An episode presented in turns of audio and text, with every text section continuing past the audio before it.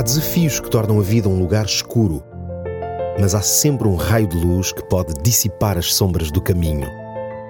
Descubra-o aqui. Luz na escuridão com Nuno Silva.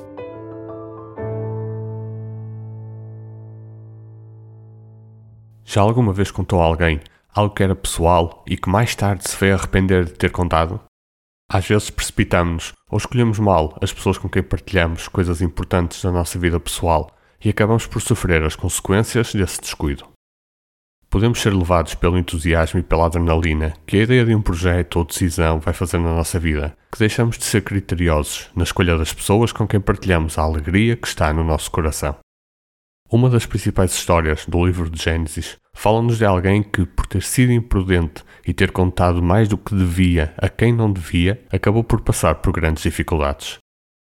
José era um jovem de 17 anos que era o preferido do seu pai.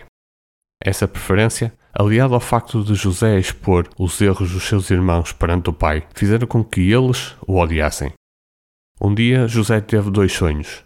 Nesses sonhos, Deus mostrou-lhe o plano que tinha para ele no futuro. Esse plano passava, de alguma forma, por fazer de José alguém de estatuto superior aos seus irmãos e ao seu pai e à sua mãe. Ele seria alguém a quem eles deveriam fazer vénia, como se de um rei se tratasse. Por imaturidade ou ingenuidade, José partilhou estes sonhos com os seus irmãos.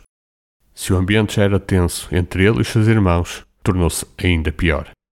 Deus revelou o plano em privado para José, mas José decidiu torná-lo público. Essa decisão fez aumentar o ódio que os irmãos sentiam por ele e fez com que eles o colocassem numa situação muito complicada. A imprudência de contar os sonhos que Deus lhe deu colocaram José em circunstâncias em que até o próprio duvidaria que aqueles sonhos um dia se pudessem realizar. José foi vendido pelos irmãos como um escravo para um país distante e mais tarde acabaria preso injustamente. Tudo ia de mal a pior e talvez José já não conseguisse pensar na possibilidade de algum dia ver cumpridos aqueles sonhos. É neste momento da história que a Bíblia apresenta o texto que hoje quero partilhar consigo.